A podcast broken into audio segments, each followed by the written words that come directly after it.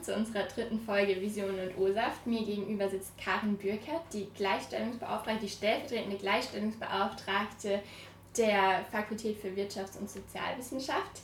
Links von mir Mona, die Hi. mich heute immer unterstützen wird. Ja, wir heißen Sie recht herzlich willkommen, freuen uns, dass Sie mit uns Hallo. frühstücken.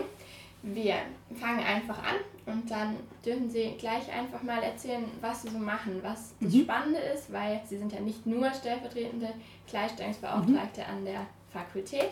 Ja, starten wir genau. einfach. Ja. Ja, an sich bin ich natürlich empirische Kulturwissenschaftlerin. Also ich bin oben am Ludwig-Uhland-Institut, das ist am Schloss ähm, und bin dort akademische Rätin, mache also Lehre und ähm, unterstütze die Professoren in Verwaltungsaufgaben. Das ist so mein Dayjob, ähm, der das meiste meiner Zeit ausfüllt. Aber ähm, wenn man an der Universität arbeitet, ist man auch, ähm, ja, sollte man sich schon auch in Gremien der Universitäts-, der Hochschulpolitik ähm, engagieren.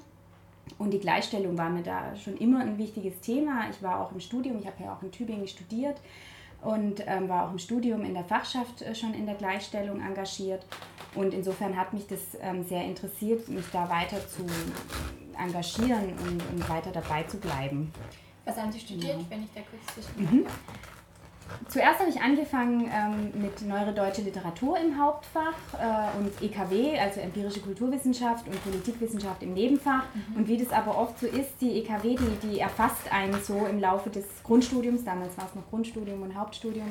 Und dann habe ich gewechselt und habe ähm, empirische Kulturwissenschaft zu meinem Hauptfach gemacht, weil ja, am Anfang kann man sich unter dem Fach immer wenig vorstellen. Empirische Kulturwissenschaft, das klingt mhm. nicht so, dass man sofort weiß, was man damit mhm. jetzt später macht und was da eigentlich Inhalt des Faches ist.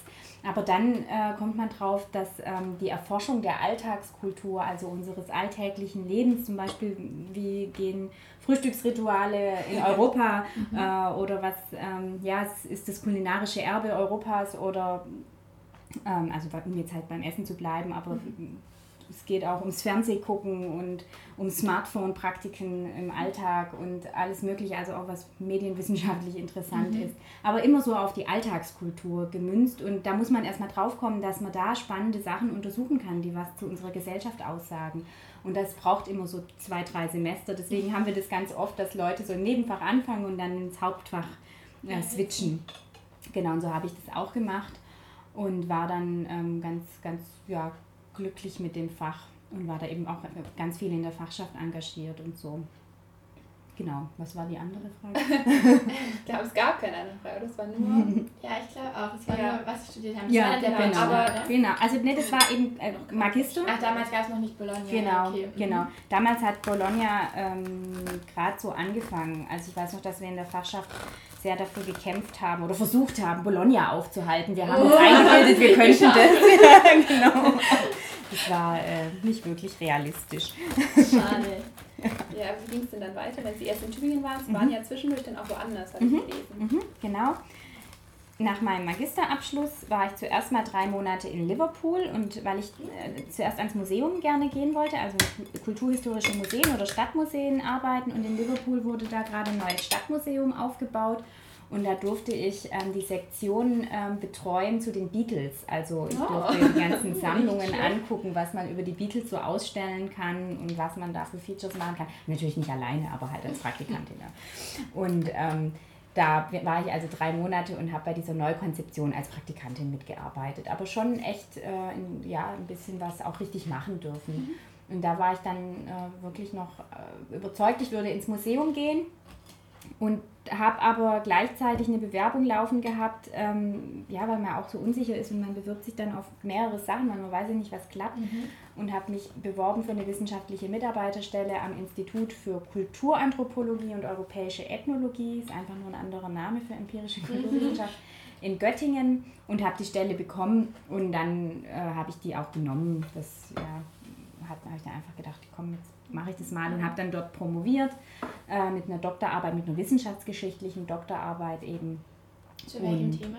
Ja, die war zum Thema der Fastnachtsforschung. Oh. Das habe ich hier in Tübingen noch angefangen. Da war ich Hiwi in einem Projekt, äh, die so Fachgeschichte ähm, gemacht haben und ähm, ja, selber wäre ich auf das Thema nicht gekommen bei Fasnacht. Also wirklich, nee, das hat mich nicht, nicht so wirklich interessiert. Ich kann sagen, kommen Sie von hier? Weil hier ist Fasnacht nicht so präsent, oder? Weil ich merke es immer, ich komme aus so Richtung Pfalz und dann ähm, ist da halt relativ nah Mainz und mm, da ist es halt mm. so ein wirklich großes Thema und hier mm. ist halt so ein also Bergsitzungen. Dann geht es ja eher wieder Richtung Bodensee runter, wo das genau, intensiviert genau, wird. Genau, Richtung Bodensee. Und vor allem, weil Tübingen ist, ist evangelisch. Also ähm, in Tübingen gibt es zwar auch Fastnachtszünfte, aber erst so seit den 70er Jahren oder, oder sogar erst 90er Jahre, glaube ich, haben die ah, okay. sich gegründet weil es halt einfach Spaß macht. Aber, aber so traditionellerweise gibt es das hier in Tübingen gar nicht. Mhm. Und ähm, deswegen war es auch seltsam, dass sich schon in den 60er Jahren eine Arbeitsgruppe zur Fastnachtsforschung eben in der Volkskunde gegründet hat, also in dem Vorgängerfach der IKW. Und ähm, die haben aber ganz viel mit äh, Leuten aus, aus der Bodenseeregion zusammengearbeitet. Und da ging es dann eben in meiner Arbeit auch darum, wie hat sich Kulturforschung und Kulturpraxis, wie haben die zusammengearbeitet an dem Thema Fasnacht und sich auch aneinander gerieben sozusagen, mhm. dass sich in der Zeit dann auch das Fach daran verändert und weiterentwickelt hat an dieser Reibung zwischen mhm. Kulturpraxis und Kulturforschung und aber auch so das Interessante, wie, wie Wissenschaft nicht nur im Elfenbeinturm bleibt, sondern nach draußen geht und ähm, mit, mit Akteuren aus der Gesellschaft zusammenarbeitet. Und das habe ich anhand von Archivquellen, aber auch noch mit Oral History Interviews mit, mit damals, also Leuten, die damals dabei waren, mhm. ähm, erforscht. Genau. Und das habe ich aber von Göttingen aus gemacht und das war auch ganz gut, weil dann habe ich einen guten Abstand irgendwie gehabt von der ganzen Geschichte und auch von dem Ludwig-Uhland-Institut, wo das alles verortet war.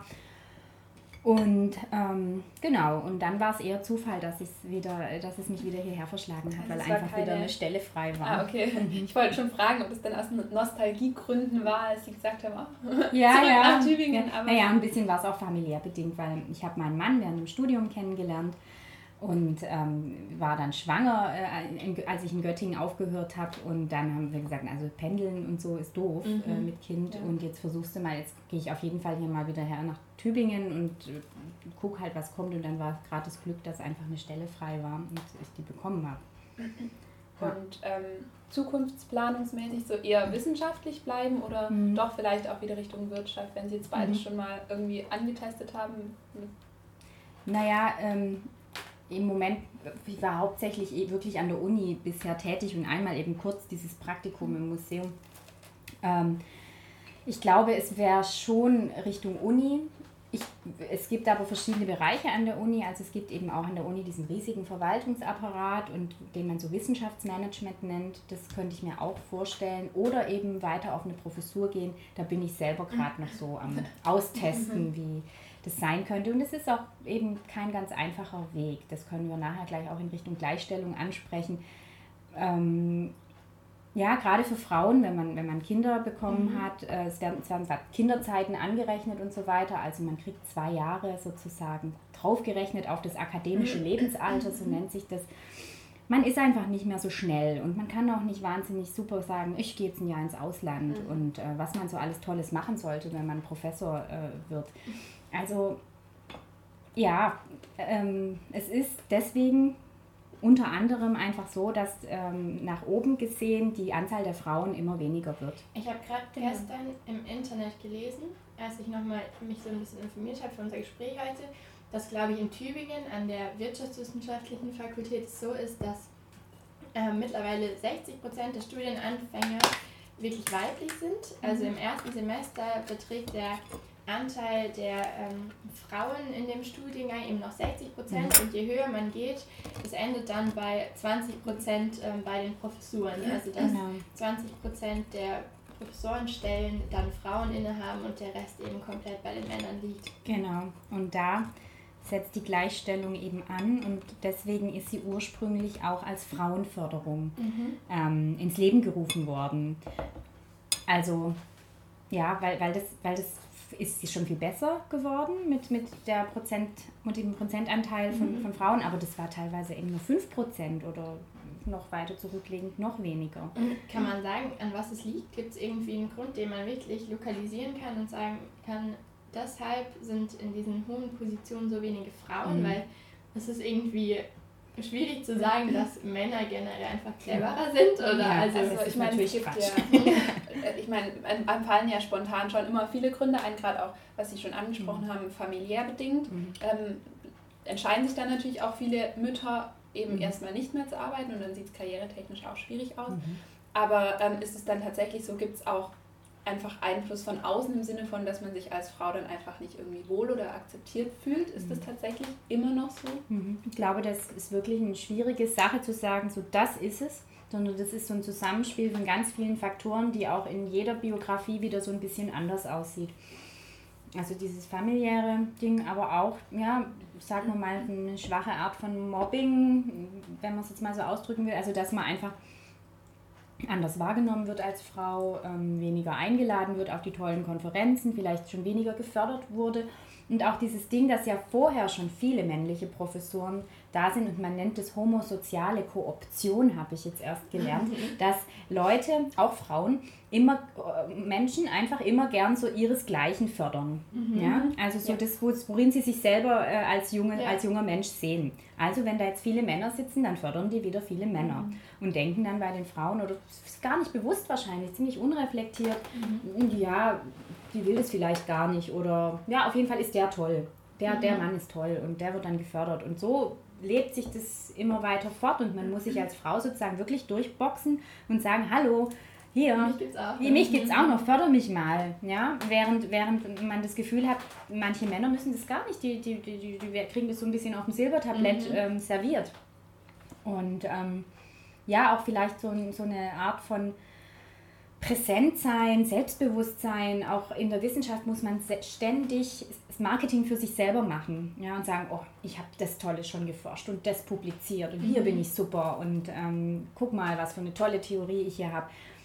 Das ist jetzt wieder schwierig, wenn man sagt, das liegt Frauen nicht so, weil das auch so ein, wieder so ein Gender Bias mhm. reproduziert, wenn man das so sagt. Aber häufig äh, zeigt sich einfach quasi so ansozialisiert oder anerzogen, auch in der familiären mhm. Erziehung ähm, kann man vermuten, dass es daran liegt, dass äh, Frauen so eine eher bescheidenere Art anerzogen wurde, die einfach nicht mhm. so auf den Tisch hauen und sagen, hey, ich bin so super. Ja. Ist denn dann Gleichstellung ein Stück weit gleichzusetzen mit Feminismus oder gibt es da ähm, ja, vakante Unterschiede, wo man sagen kann, das ist hier und da tatsächlich wirklich stark voneinander abzugrenzen?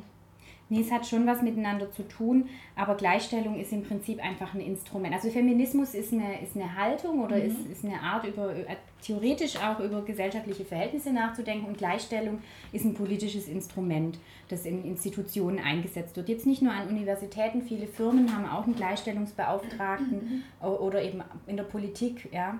Ähm, und da sorgt man einfach dafür, ähm, Dinge also wiederum Instrumente ähm, einzusetzen, ähm, die die Gleichstellung ähm, vereinfachen. Genau, und das, solche Instrumente sind zum Beispiel das TEA-Programm, heißt jetzt hier in Tübingen, das heißt Teaching Equality ähm, Program oder sowas. Thea, was ist A, das fällt mir gerade nicht ein. Aber Teaching Equality auf jeden Fall, also das soll, soll Frauen in der Lehre fördern, äh, die dann auch halt eine Vorbildfunktion mhm. zeigen, sodass andere äh, Frauen, gerade in den Naturwissenschaften eigentlich mhm. sehen, Mensch, guck mal, die kann das doch mhm. auch und da ist auch eine Frau da. Und da werden eben Lehraufträge gefördert äh, oder auch Professuren ähm, oder eben auch einzelne Vorträge, wo Leute aus der Praxis erzählen, Mensch, ich bin in meinem Beruf ziemlich erfolgreich, guck mal her, ich bin auch eine Frau. Äh, dass man sich das so ein bisschen, ja, Leute, Frauen einfach kennenlernt und, und, und erlebt in der Lehre, äh, die, die erfolgreich sind und insofern oder vielleicht auch Kontakte knüpfen kann und wieder auch solche Netzwerke entstehen zwischen Frauen, die dann sich gegenseitig fördern oder so. Genau, das wäre so ein Instrument, das die Gleichstellung einsetzt. Die guckt halt, Mensch, wir brauchen Geld für, für uns da was zu machen und was können wir an der Uni einsetzen um, um das zu befördern. Oder eben auch, dass äh, immer eine Gleichstellungsbeauftragte in Berufungskommissionen drin setzt. Also wenn eine Professur frei wird, dann gibt es eine Berufungskommission, da muss immer eine Gleichstellungsbeauftragte mit drin sitzen und gucken, dass jetzt dem Mann oder der Frau da äh, keine blöden Fragen gestellt werden. Mhm. Und auf Männer bezogen gilt ja die Gleichstellung schon auch gerade, äh, wenn es auf Elternschaft oder Vereinbarkeit mhm. von Familie und Beruf geht, da sind Männer genauso äh, betroffen und da gucken wir natürlich auch drauf dass da keine Benachteiligungen entstehen. Und äh, gibt es da Zielquoten oder sowas? Also mhm. ist da irgendwie das Ziel, sagen wir 50% Frauen ähm, in den Professurenstellen, Professorenstellen zu erreichen und dann ist die Gleichstellung erfüllt? Oder also wie ist das angelegt? Oder ist das mhm. einfach darauf angelegt, möglichst ähm, möglichst viele Ja, möglichst viele oder, oder ähm, mhm. Also es ja. gibt das Kaskadenmodell, so nennt sich das. Und es guckt eben danach nach dem Prozentanteil der Frauen, die studieren, so wie sie das vorher mhm. auch gesagt hat. Und 60 Prozent oder 80 Prozent Frauen teilweise in unseren ähm, geisteswissenschaftlichen Fächern sind noch im Studium da. Und, nach, und dann guckt es eben, okay, wie viele sind dann auch auf der Mittelbauebene, wie viele sind auf der Professur und versucht es so auszugleichen. Mhm. Dass es sich möglichst, also dass wenn 60 Prozent Frauen studieren, dass dann möglichst auch 60 Prozent Frauen. Ähm, okay. Genau, genau. Das ist so ein, eine Regel sozusagen, aber so eine feste Quote, glaube ich, gibt es jetzt nicht. Es steht halt auch immer unten dran, äh, die Universität ist bemüht ähm, oder fördert Frauen, äh, bewerben sie sich, also die, dass alle Bewerbungen mhm. sozusagen besonders an Frauen gerichtet sind. Aber das sind halt alles, ja, das sind so Sätze, das, ob das dann wirklich was bringt. Hm, das stimmt wahrscheinlich. Die Gleichstellung ist ja jetzt nicht nur aufgelegt äh, ausgelegt auf Frauen, oder? Also, weil es ist ja, dass auch ähm, eben Familien generell, wie wir es vorhin schon hatten, oder bezieht sich das auch auf ähm, körperlich eingeschränkte Menschen, mhm. jetzt abgesehen von dem Geschlecht, mhm. inwieweit mhm. greift denn da die Gleichstellung, dass wir eben auch ähm, ja, ich weiß jetzt nicht, inwieweit es bei der Uni wirklich ein Thema ist, dass man eben behinderten Menschen mhm. auch Arbeitsplätze gibt. Mhm. Da wäre dann der Begriff Diversity. Mhm. Es gibt auch ein Diversity Management an der Universität. Und die sind vor allem dafür zuständig, Diversity bezieht sich ja auf ähm, auch Geschlecht, aber auch auf Alter, auf ähm, Behinderungen, auf äh, Ethnizität. Ähm, was kann man noch diskriminieren? Soziale äh, Gleichheit, also soziale mhm. Ungleichheit gibt es ja auch. Ist ja auch ein wichtiges Thema an der Uni, dass auch Arbeiter, Kinder sozusagen die gleichen mhm. Chancen haben wie Professorenkinder. Und auf das alles äh, ist, ist das Diversity Management spezialisiert. Und die Gleichstellung ist einfach von der Geschichte her abseits davon entstanden. Die gibt es einfach schon viel früher als eine klare Frauenförderung. Und Diversity ist erst später entstanden, so in 2000 rum oder so. Das heißt, es greift irgendwo zusammen, aber es man greift zusammen. schon trennen. Und es, ne? ja, man kann es trennen, aber auch nicht wieder so richtig, weil nämlich die, die äh, Leute oft auch nicht so genau wissen, naja, das heißt jetzt mhm. Gleichstellung. Ich wusste auch nicht am Anfang, und ich finde es ja eigentlich auch richtig, ähm, mich als Gleichstellungsbeauftragte eben auch dafür zuständig zu fühlen, dass es keine rassistischen Diskriminierungen mhm. gibt, dass ähm, ja, eine, eine Zugänglichkeit auch für behinderte Menschen besteht das habe ich schon auch am Anfang so aufgefasst und ähm, das ist auch immer wieder Diskussion, als was verstehen wir uns, was nehmen wir alles in die Gleichstellung mit rein. Die große Angst besteht nur, ähm, dass sozusagen Diversity die Frauenförderung schluckt und mhm. ähm, die Frauenförderung einfach wieder untergeht. Und mhm. man sagt, ja, das ist halt nicht mehr so wichtig, weil ähm, das passt ja in die Diversity mit rein, aber jetzt kümmern wir uns erstmal um ähm, ja, äh, die Gleichberechtigung auch von Männern und dann kümmern wir uns noch um ähm, Rampen, dass, dass die Behinderten da hochfahren können, was auch total wichtig ist. Es klingt jetzt so, als das, ne? aber es ist so ein Zwiespalt. Ähm, diejenigen, die sich stark für die Frauenförderung gemacht haben in den 80er Jahren, die sagen halt, Mann, ähm, vergesst nicht, woher das kommt und wir sind noch nicht so weit, äh, dass wir jetzt sagen könnten, das ist nur noch ein kleiner Teil von vielen mhm. anderen, sondern das ist das wichtige Problem. Frauen sind fünf, machen 50 Prozent der Gesellschaft aus. Das ist quasi erstmal vorrangig und da ist immer noch so viel zu tun. Lasst euch nicht, ähm, lasst es nicht untergehen unter, unter dem großen Pool Diversity. Und das ist ein großer Streitpunkt oder auch eine große Unsicherheit, weil wenn Leute auch neu äh, Gleichstellungsbeauftragte werden, dass diese Geschichte, woher das kommt und dass das ursprünglich eben nur Frauenförderung war, ist vielen nicht bewusst und die, die sehen das dann auch so, dass sie alles sozusagen ähm, für alles zuständig sind. Und ich, ich, ich denke auch, es ist nicht ganz falsch, aber man muss es immer wieder diskutieren, wo setzen wir jetzt an und ja, das ja, muss man einfach immer wieder ansprechen.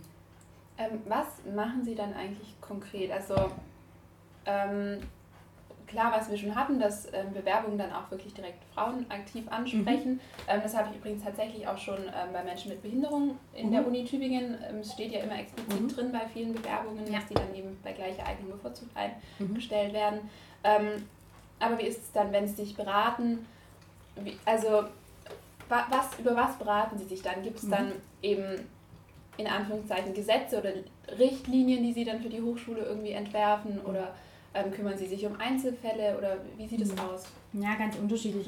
Hauptsächlich ist es so da, dass wir uns eben diese Instrumente überlegen, wie dieses Teaching Equality Programm und dass wir Gelder gucken, wo kann man immer Geld abzwacken für die Gleichstellung. Und in der Fakultät gibt es eben auch einen Pool an Geld, wo dann Einzelförderung passieren kann. Wenn ich jetzt auf eine Konferenz fahren äh, möchte als Frau und ähm, bin aber jetzt eine wissenschaftliche Mitarbeiterin nur und habe gar kein eigenes Budget dafür. Mhm und finde aber, das ist für meine Karriere jetzt wirklich förderlich, dass ich da hinfahre und einen guten Vortrag halte, dann kann ich mich äh, an, an das Gleichstellungsbüro wenden und kann einen Antrag stellen, kann sagen, bitte gebt mir Geld dafür, dass ich zu dieser Tagung fahren darf. Gilt übrigens auch für Studierende. Okay. Also auch die Vielfach hat, hat einen Gleichstellungspool oder eine Gleichstellungsbeauftragte mit so einem Gelderpool. Und da kann man, kann man sich auch schon als Studierender bewerben und sagen, ich möchte da und da hinfahren als Frau oder ich mache auch als Mann ein Gender-Thema. Okay, aber ansonsten und zielt es explizit auf Frauen? Also, oder kann ich mich als Mann auch ja, dahin wenden, sich, wenn ich ja. auf eine Tagung fahren möchte? Genau, man okay. kann sich als Mann auch hinwenden, aber dann sollte es ein Gender-Thema sein, okay. das man macht. Mhm. Genau, also insofern ist es schon so ein bisschen an dieses Geschlechterthema gebunden sozusagen. Was Mona und ich vorhin so ein bisschen schon diskutiert hatten, ähm, als wir uns darüber beraten haben, was wir dann alles gerne, ja, worüber wir uns unterhalten wollen, mhm. dass ähm, es ja jetzt praktisch man es so sehen könnte, dass diese heftige Hervorhebung der Frauen in der mhm. Gleichstellung, ob es dann dazu führt, dass sich auf einmal Männer benachteiligt mhm. fühlen können. Mhm. Also dass, ähm, ich weiß jetzt nicht, inwieweit es bei einer Bewerbung dann wirklich so ist, ob bei gleichen Qualifikationen wird dann die Frau bevorzugt mhm. genommen, würde dann der Mann sagen, warum bin ich es jetzt mhm. nicht geworden, ja. nur weil ich ein Mann bin? Also dazu habe ich tatsächlich auch erst vor ein, zwei Tagen ähm, im Internet was gelesen, muss ich auch dann jemand eben genau das die Situation hat, dass unter der Bewerbung stand, dass bei gleicher Eignung bevorzugt Frauen mhm. ähm, ausgewählt werden und mhm. Das dann eben auch wiederum als große Ungleichheit wahrgenommen wurde, was ja in gewisser Weise auch stimmt. Ich meine, wir verstehen natürlich auch die Punkte, warum es für Frauen in vielerlei Hinsicht schwieriger ist. Mhm. Ähm, und was da auch immer wieder kommt, was ja auch ein großer Punkt ist, der immer sehr heiß diskutiert wird, mhm. ist das Gendern. Mhm. Also dass jetzt also ganz, ganz viele Dozenten und Dozentinnen ähm, ja tatsächlich permanent ähm, die weibliche Form benutzen. Mhm. Und ähm, das ist uns gerade auch im zweiten Semester bei uns zum ersten Mal extrem aufgefallen. Da wurden dann immer ähm, Gender-Sternchen benutzt auf den mhm. Folien oder eben das möglichst neutral Studierende gesagt. Und jetzt mhm. ähm, in der Erziehungswissenschaft wird tatsächlich immer Studentinnen, Dozentinnen gesagt. Und das ist auch irgendwie Echt? was das mhm. stößt einem auf der anderen Seite ja schon fast mhm. wieder auf. Also mhm. wie stehen Sie dazu? Also sowohl mhm. privat als auch mhm. als Gleichstellungskommission? Also da bin ich, glaube ich, in einer Linie mit meiner Privatperson und auch mit der stellvertretenden Gleichstellungskommission. Ich finde es wichtig, die genderneutrale Form zu benutzen. Ich finde es ein bisschen seltsam, nur die weibliche Form zu benutzen. Genau. Also das mit dem Sternchen und dem Unterstrich und dem Binnen-I, wie man es auch immer machen will, Finde ich schon gut. Mhm. Mhm. Aber da sehe ich einfach auch alle Menschen dann sozusagen mit angesprochen. Wenn sich dann Männer benachteiligt fühlen, dann würde ich sagen, haben sie es nicht richtig kapiert. Ähm, bei der anderen Sache, äh, bei Stellenvergaben, kann ich schon manchmal verstehen, gerade wenn man in einem Fach ist, wo vielleicht wenige Frauen nur, nur ähm, studieren und dann bewirbt man sich und da ist dann irgendwie drei Männer bewerben sich und eine Frau und die Frau kriegt es dann, weil sie sehr gut ist, aber weil sie eben auch eine Frau mhm. ist. Hm. Ja, habe ich auch schon gehört, dass das dann ganz schön als unfair so, boah, der wird sehr leicht gemacht und ich habe es jetzt irgendwie schwer. Ja, ja, aber ich kann dann auf der anderen Seite auch nur sagen, äh, ja, wir erleben das als Frauen trotzdem tagtäglich weiter, dass, dass diese homosoziale Korruption, also dass einfach Männer Männer fördern mhm. und äh, wir haben es auch jeden Tag schwer und kann leider in meinem Alltag immer noch ähm, zumindest passive ähm, Diskriminierung erleben. Und ja, da hat mir jetzt bisher auch noch kein Mann gesagt, du tust mir aber leid. Also so ist halt das Leben. Wir müssen Gesellschaft verändern, wenn wir finden, dass da was schief läuft. Und ähm, dann gerät es vielleicht auf der anderen Seite wieder in Schieflage. Es gibt nie die vollständige Gerechtigkeit. Aber wenn wir gar nichts machen, dann weiß ich nicht, wo wir Frauen heute noch stehen würden. Ich glaube schon, dass diese Instrumente und auch diese Sätze unten an den Bewerbungen prinzipiell auch was bringen. Mhm. Ich hoffe auch, dass wir es irgendwann nicht mehr brauchen. Ja, jetzt haben Sie die Gesellschaft schon von sich aus so im Großen und Ganzen mhm. angesprochen. Mhm. Und äh, was wir ganz gerne machen, ist einfach zu fragen, wenn Sie eine Sache an der Gesellschaft ändern könnten, egal wie utopisch das auch sein mag, was wäre das? Was würden Sie ändern? Mhm. Ähm, ich glaube, ich würde so ein Humangen in die Leute einpflanzen. Ähm, nämlich, dass, dass wir uns gar nicht mehr so viel die Frage über Ungerechtigkeiten stellen können, sondern dass jedem einfach so ein kleines Gen im Gehirn einschalten würde und sagen, hey, das ist jetzt ziemlich mies, was du jetzt machst, hör mal auf. ja, also, äh, dass es zum Beispiel einfach gar keine äh, Diskriminierung oder Ungleichberechtigung gibt oder, oder äh, dass sich Leute so wahnsinnig in den Vordergrund stellen und die anderen mit dem Ellenbogen wegdrücken, sondern dass die einfach mal innehalten und sagen, ups, was mache ich denn da eigentlich gerade? Ist es in Ordnung? Mhm. Ja, und wenn, und wenn das alle Menschen hätten und auch Herr Trump und, und, und äh, all, all die anderen, ja, die es da ohne Ende auf, ja, dann, dann bräuchten wir diese ganzen Instrumente einfach gar nicht so sehr. Das liegt in jedem Einzelnen. Wenn wir jeder selber ein bisschen anfangen aufzupassen, wäre vieles gar nicht so notwendig. Ja, ich erinnere mich auch daran, dass ich ähm, vor ein paar Monaten interviewt wurde für ein anderes Projektstudium und ähm, da ging es um Stress.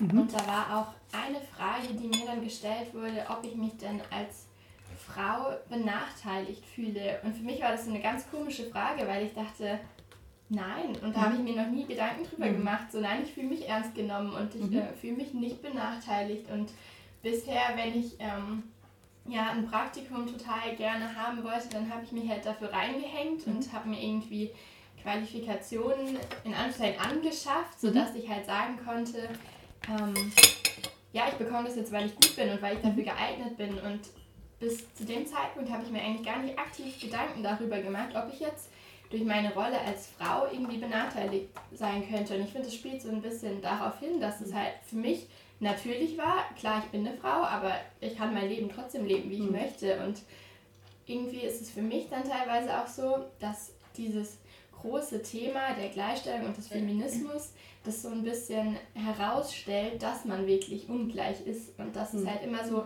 betont wird auf allen Ebenen. Mhm. Ja. ja, es ist halt auch immer so die Frage, ob man dadurch auch was reproduziert, ja, indem man es immer wieder betont ja. und hervorhebt. Das, das, sehe ich ein, das ähm, ist auch weiterhin irgendwie ein großes Problem. Ähm,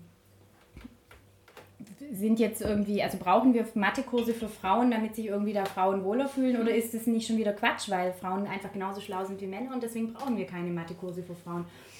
Ähm, und trotzdem, ja, gibt es, gibt es ansozialisierte, anerzogene Unsicherheiten, die uns sozusagen eingepflanzt werden, also ja, Verhaltensweisen, wie dieses vielleicht etwas bescheidener sein oder ähm, ja, dass man dann eben nicht so gefördert wird, ganz unbewusst oder so. Und das fällt einem auch im Alltag so nicht auf. Da muss man sehr, sehr trainiert sein und aufmerksam sein, um dass diese kleinen passiven Diskriminierungen einem überhaupt auffallen. Aber sie sind da, wenn man, wenn man aufmerksam guckt.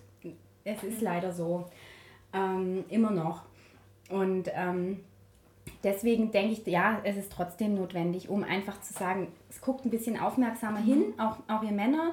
Ähm, und dann, ja, dann, dann kann man einfach ein bisschen aufpassen. Das ist das, was ich gemeint habe. Wenn, wenn jeder einfach nur so ein bisschen aufpasst im Kopf und ein bisschen innehält und sagt, oh, was war das jetzt eigentlich, dann wäre vieles gar nicht so mhm. notwendig. Aber es stimmt schon, jetzt so ganz schlimm ist es häufig nicht mehr, Gott sei Dank. Aber versetzen Sie sich mal 50 Jahre zurück, ja. da hat sich auch mhm. einiges getan.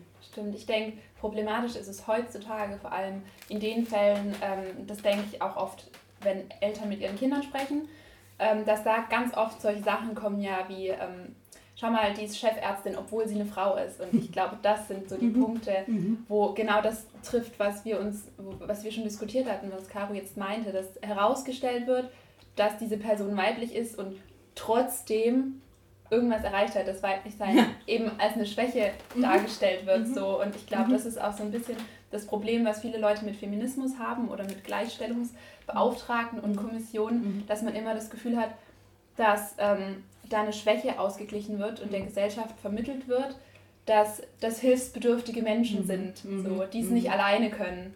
Ich glaube, das ist so ein bisschen so ein Wunderpunkt. Ich habe ja auch ähm, Judith Butler gelesen die auch sagen würde, Gleichstellung, das ist Quatsch, äh, das brauchen wir nicht eben genau, weil es so das suggeriert, dass, dass es da schon so eine Grundschwäche mhm. gibt. Mm, ja, und andererseits funktioniert äh, die Gesellschaft eben über diese politischen Machtverhältnisse und über Instrumente, die was bewirken können. Und warum soll man es nicht dafür sozusagen einsetzen, um, um, um das ein bisschen zu begünstigen? Ich denke, es, wie gesagt, es hat auch schon viel gebracht. Und solange Leute einfach ein bisschen blöd bleiben und von selber nicht draufkommen, hm, ja, das liest einfach nicht jeder Judith Butler. Wahrscheinlich. Jetzt haben wir ganz viel darüber geredet, was denn die Gleichstellung ist, was sie macht. Jetzt wäre noch spannend, wie sind Sie denn überhaupt dazu gekommen? Also man sagt ja nicht, hey, ich interessiere mich für die Gleichstellung, es ist wichtig, dass Frauen den gleichen, äh, die gleichen Rechte zugesprochen mhm. werden wie Männer. Ich engagiere mich jetzt dafür. Ja, ist interessant. Weiß ich gar nicht mehr so richtig. es war einfach da. Ja, irgendwie wahrscheinlich durch das Umfeld, dann damals in der Fachschaft ähm, oder so. Ich, ich kann es gar nicht so genau sagen. Mhm. Aber es war jetzt Ah ja, doch, doch, klar, klar, klar, kann ich es genau sagen. Entschuldigung. Ich habe nämlich einen Punkt in meinem Leben äh, quasi vergessen. Ich habe ein freiwilliges soziales Jahr gemacht nach dem Abi mhm. und war dort in einem Frauen- und Kinderschutzhaus. Ähm, das heißt für Frauen, die, die häusliche Gewalt erlebt haben mhm. und für Kinder. Und ähm, da habe ich es natürlich, also das kommt natürlich total daraus, weil da habe ich auch zum ersten Mal in meinem Leben erlebt, also das ist ja wirklich der krasse Fall, der ja, der ja überhaupt nicht verallgemeinerbar ist, dass ähm, Männer ihren Frauen derart Gewalt antun, dass sie fliehen müssen. Aber ähm, da äh, im Zuge dessen macht man dann auch so Seminare und, und macht sich über vieles bewusst, auch körperliche Machtverhältnisse, aber auch ähm, psychische Gewalt, was da alles zwischen Geschlechtern abgehen kann und auch die Abhängigkeit sozusagen Mutter-Kind, ähm, äh, ähm, die, also dann wie, wie, wie abhängig man wird auch von dem Einkommen, wenn man nicht selbstständig ist und, und äh, sozusagen abhängig ist von seinem Mann, was, was echt mhm. furchtbar ist, weil die Leute, Frauen dann gar nicht, können nicht einfach sagen, ich gehe jetzt in ein Hotel, die können das nämlich nicht bezahlen. Ähm, und so war es ja auch jahrelang, weswegen auch die Scheidungsrate so gering war, mhm. ähm, weil, weil die Frauen einfach diese Mittel nicht hatten, einfach zu gehen. Und ähm, da habe ich mich angefangen ähm, mit, mit Gleichberechtigung und Frauen oder Feminismus zu beschäftigen. Genau. Mhm. Und dann konkret zu der Stelle an der Uni kam es mhm. dann über ihre wissenschaftliche Anstellung am Institut und darüber mhm. an die Institut, institutsinterne Anstellung. Und dann haben Sie vorhin kurz erwähnt, ähm, da ging es dann auch zur Fakultät über. Mhm, genau, die haben dann jemand gesucht, der die Stellvertretung macht des Fakultätsgleichstellungsbeauftragten und es musste eine Frau sein, äh, weil nämlich die Stellvertretung der Universitätsgleichstellungsbeauftragten dürfen nur Frauen machen. Und das fand ich am Anfang auch, oder finde ich auch, auch jetzt immer noch ein bisschen seltsam, mhm. weil ich finde, Männer können sich genauso für Gleichstellung und für Frauenförderung einsetzen. Und das sollten sie sogar ja. äh, genauso selbstverständlich wie Frauen habe ich jetzt einfach noch nicht so ganz den Sinn hinterverstanden, hat wahrscheinlich einfach auch eine historische Komponente, dass man sagt, irgendwie Frauen fühlen sich wohler in, in diesem Gremium, wenn sie dann über Diskriminierungen reden, wenn da kein Mann dabei sitzt oder so. Ich, ich, ich weiß es nicht ganz genau, woher das kommt, aber ist halt wahrscheinlich so ein Kind der 80er, 90er Jahre, mhm. wo Frauen eben angefangen haben, erstmal in der Universität für ihre Rechte zu kämpfen. Ja, da könnte man sich jetzt prinzipiell, wenn man das alles ganz genau detailliert analysieren wollte, auch so ein bisschen dran stoßen, dass man mhm. eben sagt, Sie beschäftigen sich so sehr mit Gleichstellung und dann gibt es eben eine Klausel, die besagt, dass die mhm. und die Stellen nur von Frauen besetzt werden dürfen, mhm. was man ja irgendwie so ein bisschen mit einem Schmunzeln vielleicht mhm. betrachten kann. Ja, also wie gesagt, ich. Ähm Wir können den Sinn nicht ergründen. nee, wahrscheinlich nicht.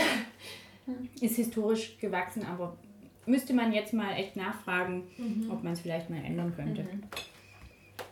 Hm. Habe mich noch nicht getraut. Kommt noch. Wie lange machen Sie das jetzt schon? Also wenn Sie jetzt gerade sagen, Sie haben sich noch nicht getraut. Mhm. Ich mache das nämlich erst seit dem Semester, bin, also bin ich Gleichstellungsbeauftragte oder diese Stellvertretung in der Fakultät und auch von der Universität. bin ich fest gewählt erst ab diesem Semester. Und ähm, ja, am Institut mache ich das schon ein bisschen länger, aber ich bin auch erst seit äh, anderthalb Jahren hier in Tübingen mhm. wieder. Genau. Und gewählt wird es auf wie lange? Oder zwei Jahre. Achso, ich wollte gerade fragen, bis man jemand anders findet. Oder? Nee, zwei Jahre, man kann dann schon sich quasi nochmal wählen lassen. Mhm. So viele machen das dann irgendwie vier Jahre, dann ist so eine Kontinuität auch irgendwie gewahrt, aber nicht für ewig. Okay. nee, ist auch gut, wenn sich das mal durchwechselt. Und ähm, was wollte ich jetzt noch sagen? Ja, ach, so eine andere Angst noch, warum das vielleicht keine Männer machen dürfen äh, sollen, dass die Angst vielleicht da ist, dass das dann irgendwie auf einmal auch da wieder viel mehr Männer sind als Frauen und mhm. dann ja, geraten vielleicht manche Themen wieder ins Abseits und äh, was man so, ja, könnte, könnte die Angst sein, aber dadurch, dass ich für diese Posten, ich habe es jetzt ja gemerkt, ja, die haben unbedingt eine Gleichstellungsbeauftragte gesucht, eine Stellvertretung, das wollte niemand machen, ja, also glaube. Okay, und wie ist das? Ich habe mal auf der Seite geschaut, ähm, wo die ganzen Gleichstellungsbeauftragten aufgelistet waren. Es waren, ich glaube, bis auf zwei oder drei glaube ich, alles Frauen, mhm. kann es sein. Ähm, liegt es auch daran, dass sich eben vor allem Frauen dann dafür einsetzen oder werden die auch in dem Fall dann bevorzugt, mal abgesehen von den mhm. Stellvertretern? So. Nee, ich glaube, bevorzugt werden sie jetzt da nicht. Höchstens halt in dieser komischen mhm. Einstellung da bei der äh, Gleichstellungsbeauftragten, der, der Universitätsgleichstellungsbeauftragten. Aber ähm, ich glaube, also so wie ich das jetzt mitgekriegt habe, können das schon auch da weiter unten eben genauso gut auch Männer oder sollen das auch Männer machen. Es ist halt so, dass, dass meistens an den Instituten dann die Frauen angeguckt werden und gesagt werden, ja, ist doch dein Thema irgendwie. Okay. Ja. Möchten Sie noch ein Brötchen? Mm -mm, mm ich bin erstmal ganz zufrieden, genau. Okay. Also mich würde abschließend insgesamt einfach mehr die Sicht von jungen Frauen äh, interessieren, vielleicht auch von jungen oder vor allem vielleicht auch von jungen Männern, ähm, so diese Gender-Sensibilität, ob, also inwiefern die da ist, inwiefern die nicht da ist. Äh, eben auch dieses Denken, was, was denkt man über diese Gender, in, dieses Gendering in der Sprache. Also da ähm, freue ich mich eigentlich auch, wenn ich da ein Seminar auch dazu machen kann und mehr wieder mit jungen Leuten ins Gespräch komme und, und das durchdiskutieren kann, weil ich da manchmal auch dann wieder den Kontakt verliere und gar nicht weiß, wie, ja, wie ticken gerade die jungen, jüngeren Leute. Also ich ähm, habe das ja vorhin schon angesprochen, dass ich das eigentlich, dass mich da wirklich ähm, bei dem Interview der Interviewer praktisch darauf hingewiesen hat, ist mir das vorher nie so aufgefallen. Also ich habe mich nie irgendwie benachteiligt gefühlt in meiner Rolle als Frau. Und ähm, was mir jetzt in letzter Zeit eben sehr präsent geworden ist, gerade auch durch unser Studium, dass es einfach so ein Riesenthema ist, gerade auch an der Universität. Und dadurch, dass man eben jetzt viel mehr damit konfrontiert wird, wird, macht man sich eben mehr Gedanken. Aber das war das, was ich auch schon vorhin meinte, dass das für mich gerade so ein bisschen irgendwie auch eine Über Überdramatisierung teilweise dieses mhm. Themas ist. Nicht, dass es jetzt diese Kommission gibt, das ist auf jeden Fall eine gute Sache, aber das, was Mona jetzt auch meinte, dass in ganz vielen unserer Vorlesungen dann die weibliche Person besonders betont wird, mhm. damit man auch wirklich den Dozenten auf keinen Fall irgendwie politische Unkorrektheit vorwerfen kann oder so, was für mich dann irgendwie so die Frage danach stellt, ob das nicht das Ganze so ein bisschen schürt. Also ich glaube aber auch, dass wir einfach dadurch, dass wir in unserer in Anführungszeichen Karriere noch nicht so weit fortgeschritten sind, einfach damit noch nicht konfrontiert worden, mhm. weil ich meine, klar hatten wir schon Nebenjobs, haben Nebenjobs, aber es sind jetzt auch keine hohen Positionen in mhm. dem Sinne, wo mhm. man eben wirklich sich Gedanken machen müsste, ob da jetzt das Geschlecht einfach reinspielt. Deshalb glaube ich, dass das noch vielleicht zu einem größeren Thema wird, wenn man wirklich älter wird. Mhm. Also da kann ich soweit nur zustimmen. Also ich habe mich jetzt eigentlich schon länger auch mit feministischen Themen befasst, weil ich das sehr wichtig finde. Ähm, aber im universitären Umfeld tatsächlich ist mir bisher eher wenig aufgefallen. Mhm. Also auch, ich meine, Medienwissenschaft ist relativ weiblich geprägt, ähm, wobei, na, sogar relativ ausgeglichen, aber es gibt schon viele junge Frauen. Ähm, wir haben auch gerade ein Seminar, da sitzt auch nur ein ähm, Mann dann drin. Mhm. Aber tatsächlich so im Alltag finde ich es viel erschreckender. Also, mhm. und es sind nicht mal, Sie haben es vorher auch, ich glaube, passive Diskriminierung dann mhm. genannt. Das sind nicht mal Sachen, wo du sagst, hey, Vorsicht, gell? Mhm. Sondern das sind eher so Sachen, wenn man sich dann ähm, über Familienplanungen unterhält und dann so, ja, wieso ist doch kein Problem, dann arbeitest du halt danach wieder und man weiß ja aber ganz genau, wie das dann in der Realität mhm. eben aussieht und sowas finde ich ähm, fast erdrückender als unser mhm. Universitätsalltag so, mhm. aber ich denke, da hat Caro auch recht, wenn wir jetzt Karriere machen wollen, denke ich, sieht das nochmal mhm. ganz anders aus, da kommen dann wahrscheinlich noch ganz andere Aspekte, die einem dann so mhm. noch gar nicht klar geworden sind bisher. Ja, ja. also hoffentlich vielleicht bis dahin nichts mehr so stark, kann ja auch sein. ja, das wäre zu wünschen. Ja, aber was wir auch ganz spannend fanden mit unserer letzten ähm, Besucherin, ja, mit unserem letzten Gast haben wir auch eben über Feminismus viel gesprochen und sie stellte uns dann so eine ganz kurze, knackige Frage und sagte, habt ihr nachts um 3 Uhr Angst, wenn ihr alleine nach Hause lauft? Und mhm. wir eben natürlich gleich mit Ja geantwortet und dann sagte sie, ja, dann haben wir keine Gleichstellung. Mhm. Weil dann mhm. ist es nicht so, dass wir gleichberechtigt sind, wenn wir Angst haben müssen, alleine mhm. nach Hause zu laufen. Und es war dann auch irgendwie so ein, ja, so ein Erlebnis.